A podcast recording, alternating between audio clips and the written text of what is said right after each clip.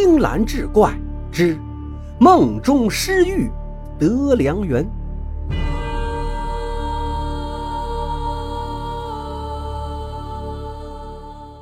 话说书生陈毅字千之，刚及弱冠之年，生得眉宇清秀，一表人才，又学富五车，才高八斗，远胜过同辈之人，遂被推为才子。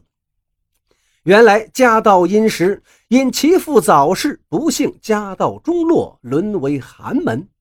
谁知其母未过三年，便也病死，留下一块青玉，嘱咐儿子道：“吾儿须知能退方能进，不可一意孤行，须得延续香火，方才是光耀门楣。”陈毅闻言，心中大痛。其母走后，又守孝三年。且说母亲留下那块青玉，色泽温润，镂刻精工，乃是一块浑玉雕成的青礼。因是母亲所留，陈毅不敢大意，随身佩戴，恐其丢失。守制三年已毕，因母亲所言，须以延续香火为重，遂欲成亲生子，以完成母亲心愿。但又想起家徒四壁，又无正当的营生，任谁也不愿嫁来。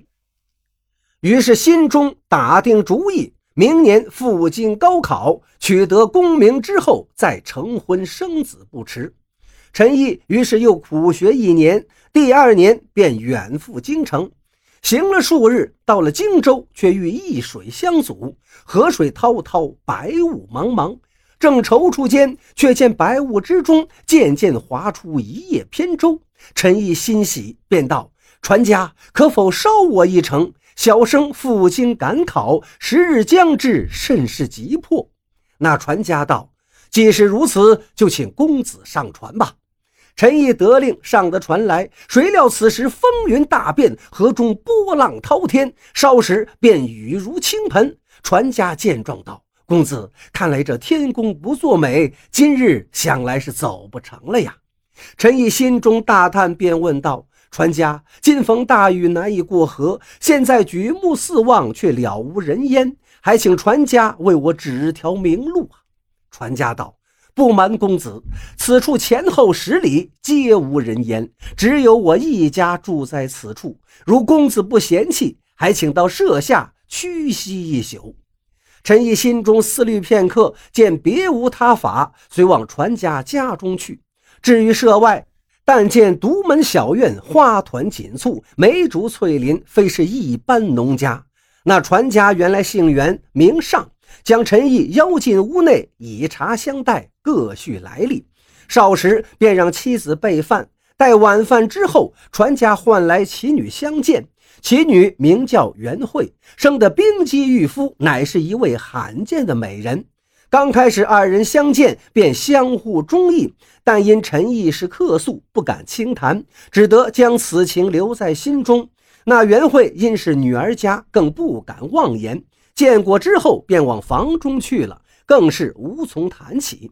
这一夜，陈毅做得一梦。梦中与袁慧相见，各报家门，互相中意。梦境非比寻常，两人时而飞上高天，俯视山河之壮；时而静坐溪水亭边，互诉爱慕之意。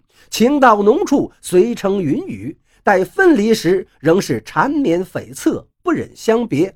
陈毅将青鱼玉坠留下，以寄相思之情。梦到此时，方才醒来。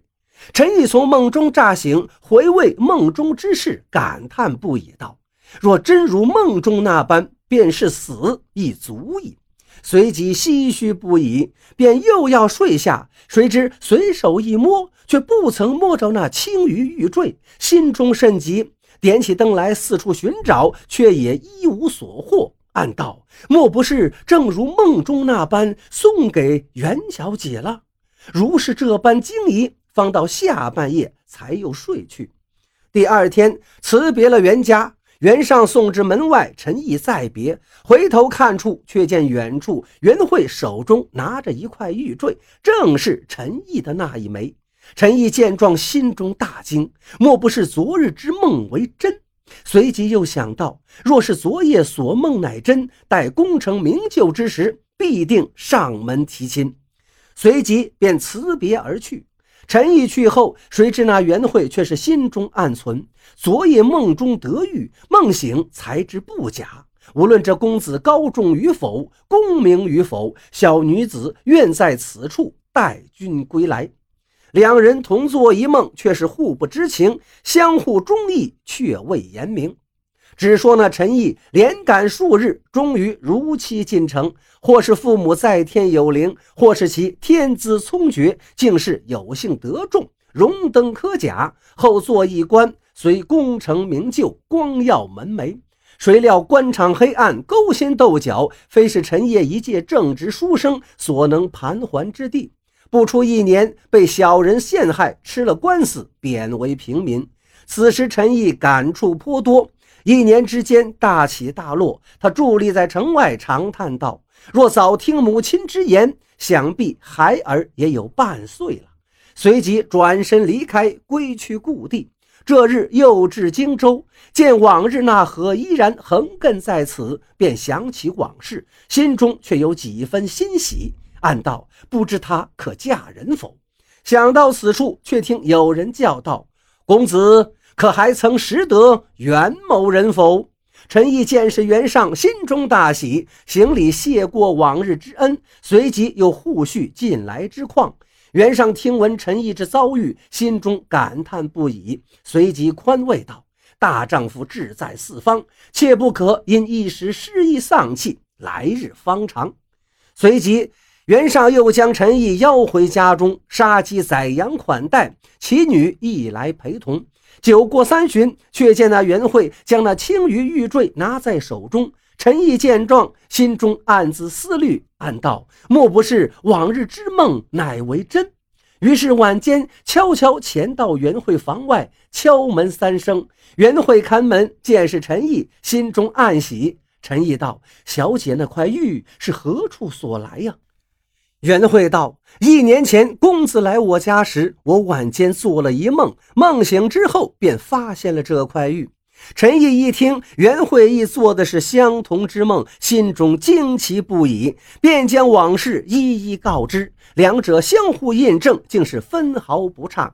随即二人互谈心意，相许终身，以此约定，方才作别。翌日，陈毅忽然跪在堂下，让袁尚二人吃惊不已。问其何故，陈毅方才将往事一一道出。那袁尚方才明白，随即唤来小女，取过青鱼玉坠为证，果然不假。长久才道：“怪不得我女儿万般不嫁，原来还有如此良缘。”随即道：“也罢，因见你才貌出众，又拗不过小女，只得依了你二人吧。但我有言在先，你若是辜负我女儿，我定饶不了你。”陈毅闻言，心中大喜，连连叩头，随即选取良辰吉日，娶妻成婚。